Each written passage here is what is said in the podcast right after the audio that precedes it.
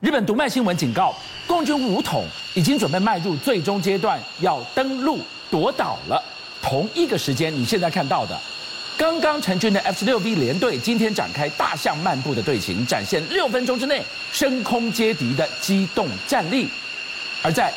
太平洋呢，林肯号带着黑骑士万里奔袭而来，这最强的五代机航母现身东亚，释放什么讯息呢？好，我们看到，因为近来啊，两岸的关系感觉啊，像是啊危机发生以后呢，开始逐渐的产生螺旋的这样一个情况。那以国军来讲，在这个时刻，当然也一定要让啊这个周边呢都了解到，我们台湾现在是有准备的。那这个有准备什么呢？今天啊是这个国军啊春年那个春节这个战备巡弋啊，邀请这个媒体啊前往这个嘉义基地采访。那国军呢，居然也首次的展示了。F 十六战机的大象漫步是为什么？因为你看，以那个 F 十六战机来讲啊、呃，我们知道之前 F 十六台在嘉义举行了首个 F 十六性能提升后的 F 六 AN 跟 BM 的一个呃那个成军接收典礼嘛。那这一次他们就马上展示了我们的 F 十六战机啊，十二架具备大象走路。因为之前也跟大家讲过，大象走路其实是完全考验你这个基地的机务状况。人员啊，是是否能够完全齐备，然后呢，才能够在最关键的时刻让足够的战机升空形成战力。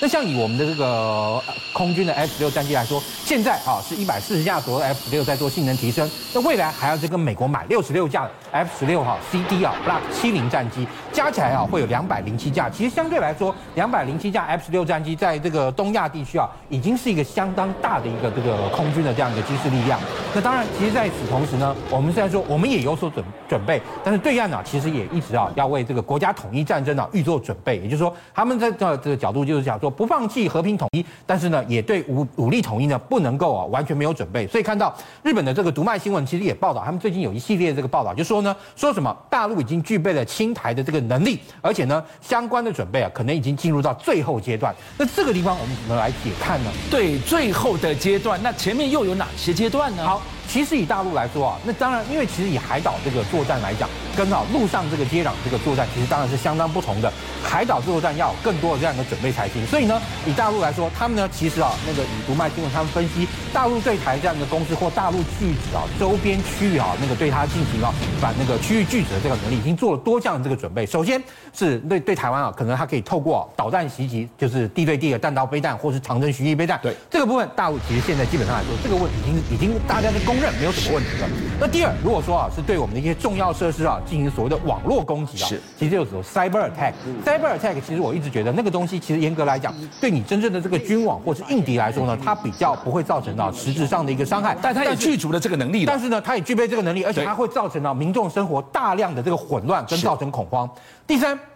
好，就是要那个阻止外国势力的介入。二零二一年啊，大陆啊来台也呃，应该说大陆的这个军机进到我们台湾周边的防空识别区活动来说，大概有九百六十架次。这九百六十架次的时候，其实有一个要大家注意到的一件事情，就是飞机的组合跟过去不太一样。哪里不一样呢？歼十六它其实啊出现的时间很晚，大概是今年大概三四月以后才出现这个歼十六。三四月，哎，对，反正就是严格来说时间不是很长。是啊，对，去年对对对，我们现在是一月。好，那但是呢？这一段时间啊，它的这个架次数量之多啊，当然有人说啊，已经超过运八。当然运八来讲，其实运八现在是进到台湾西南空域的这个算是已经是固定客户了。干嘛？它要呃来巡甜水嘛，哈。所以呢，这个时候呢，歼十六这个架次甚至反而比这个运八就是那个空前两百这个次数还多了啊，已经达到三百四四架次。而且啊，歼十六大家还记不记得，今年在珠海航空展，大陆展了一个非常新的一个东西，叫做什么呢？叫做歼十六 D，这个 D 呢不是 A B C D 的 D，而是大陆这个电战型。你看它这个飞机啊，其实它的这个概念就跟美国这个超级大黄蜂一样。美国超级大黄蜂有 E F 战斗型哈，战斗打击型。对，但其实呢，美国这个。超级大黄蜂还有一个非常重要的一个延伸版，就是啊，这个我们称为这个电站型的这个电站版。它呢，而且它这是这个电站版，我们看到光是照面你就可以看到它呢，它有四个不同的电站夹舱。这四个电站夹舱啊，其实呢就可以同时就极有可能同时呢对好啊敌方的这个防空网进行那个雷达波的这个侦搜，还有呢同时呢啊去解算它的位置。或甚至于哈去计算它的这个频率，让它能够在空中呢，第一能够对哈敌方的这个就是比如说我们锁定它的雷达波，造成一个干扰；要不呢，它如果要进行反辐射攻击的时候，也能够定位发射反辐射飞弹攻击我方的这个地面的雷达站台。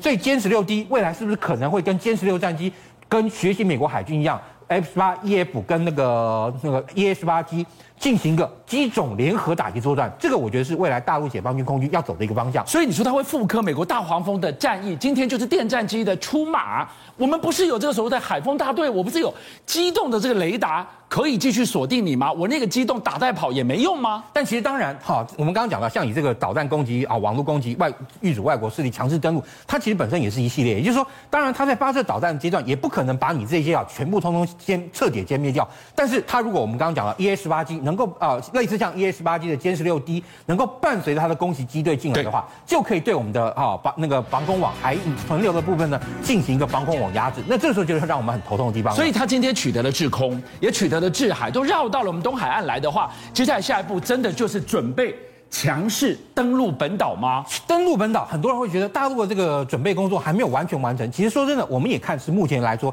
的确还差一段。但是其实我们已经不要也也要注意到一件事，他现在其实啊，对于这种突击登陆这个部分已经有能力了。因为以台湾来说，跟大陆大概距离哈最近的地方才一百多公里嘛，一百公里出头。那这个时候其实大陆的直升机啊是可以直接越过海海峡而来的。那在越过海峡的时候，当然我们现在会说他们现在非常努力在做什么零七五啦这些干嘛？这些啊两栖攻击舰未来很重要。一个任务就是在海峡中央，作为这些战斗直升机啊加油挂弹的一个哈那个那个补给点，别人说它不用直接横越整个海峡，可能只要离哈从台湾出海一点点，就可以到零七五上进行加油挂弹之后再进入那个作战任务。所以在这个情况下，其实啊，目前大陆的这个解放呃解放军啊，它其实首先呢，它这个特战的这个直升机的这个作战队，也就是它的特种部队跟其直升机结合，其实是一个要我们非常注意的地方。例如说，它其实以现在来讲，它具有四百多架的这个运输机，哈定义的，然后也有一千五百架这样一个直升机，数量相当庞大。而且呢，它最近还跟啊俄罗斯啊又决定新买这个 M 一七 SH 型的这样一个特战直升机。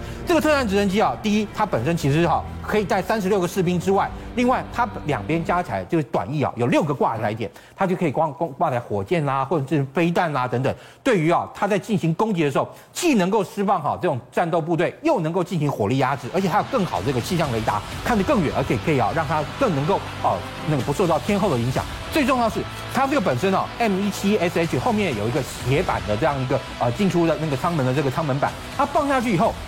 你看它屁股是不是斜斜的，对不对？它这个地方就有一个向后可以打开这样类似像运输机那样的一个货舱门。这个时候它里面如果搭载一台全地形车，就可以把里面的那个全地形车上开出来。对于哈这样地面部队来说，全地形车出现才真的是会让哈这种守备部队疲于奔命的一个地方。好，我们看到是特战队整个直升机真给说倾巢而出，这样的一个态势，真的就像是读卖的提出警告，强势登陆本岛，一步一步在铺排。那。美军一定不愿意见到这件事情的发生。我们要来告诉大家，当林肯号带着黑骑士万里奔袭而来，出现在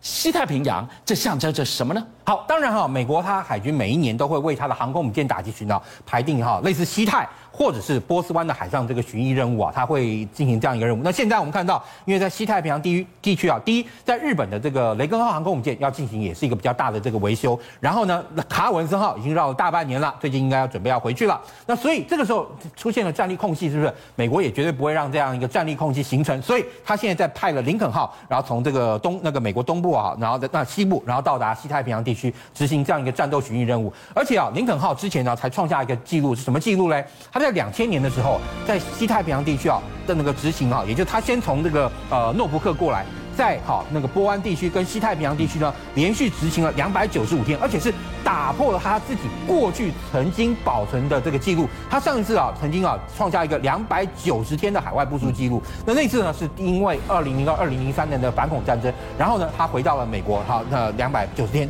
那他上一次打破他这个记录，所以说你说以这个时间上来讲。美国海军的这个战航空母舰现在的确啊用的非常的凶。另外一个就是他这一次啊回来之后呢，他啊搭配了也搭配了这个 F 三十五 C 的这样一个中队。以我们知道美国海军它那个卡尔文森号上有个 F 三十五 C 是海军的，但这个呢是陆战队的中队啊，那个叫黑骑士中队。那这个黑骑士中队以 F 三十五 C 来讲。F 三十五 C 其实本身是一个相对来说航程是一个比较长的这样一个产品，因为它本身当初就是为了航空母舰的作战而诞生的这样一款这个舰载的这个 F 三十五的这个衍生型，所以它的这个航程特别长，作战半径达到一千两百公里哦，它比那个 F 三十五 B 长多了，因为为什么 F 三十五 B 装一个大大的举升扇，占掉很多机内的空间。而且呢，也因为少了这个举升扇的缘故，所以它的这个机载的这个弹仓可以挂载两千磅级的这样一个那个那个空对地或空对空的武器。那这个时候，哦，AGM 幺五八就可能可以收到它这个肚子里面，然后让它拿拿来带出来进行作战。而且呢，在作战上来讲，以这个航程一千两百公里来说的话，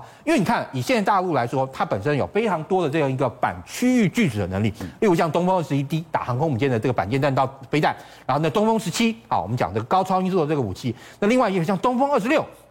东风二十六号称关岛快递，就完全已经把关岛哈都已经纳归在美国这样一个射程里面了。所以在这个情况下，那美国如果要进行传统的海上这个区域拒止能力的话，它就势必必须要让航空母舰哦在第二岛链左右部署，然后得停在东风二十一打不到的，对，东风家族打不到的四千公里外的地方。对，然后呢，这个时候透过空中加油，可以让它的战机啊往来于航空母舰呢跟这个呃任务区之间。是，这个时候战机加上哈未来的这个空中加油机啊就很重要，因为以空中加油机来讲，如果今天啊，你航空母舰没有办法进到这个区域的话，代表在这个区域里面，你要进行这种所谓的呃空中加油任务，也有一定的难度。所以啊，美国现在最新研发的 MQ 两呃那个两五 Stingray 这个次钢的这样一个逆中的这个飞机，你看它当初研发的时候啊，当时美国哈那个当然它跟另外一个公司洛马公司都有这样类似的产品，但是海军啊后来中意它的一个很大一个原因是它具有逆中的能力，而且呢这个逆中能力啊可以让它从原本的伙伴加油任务进化到什么来？进化成为哈 F 三十五或者说超级大黄蜂的中程僚机，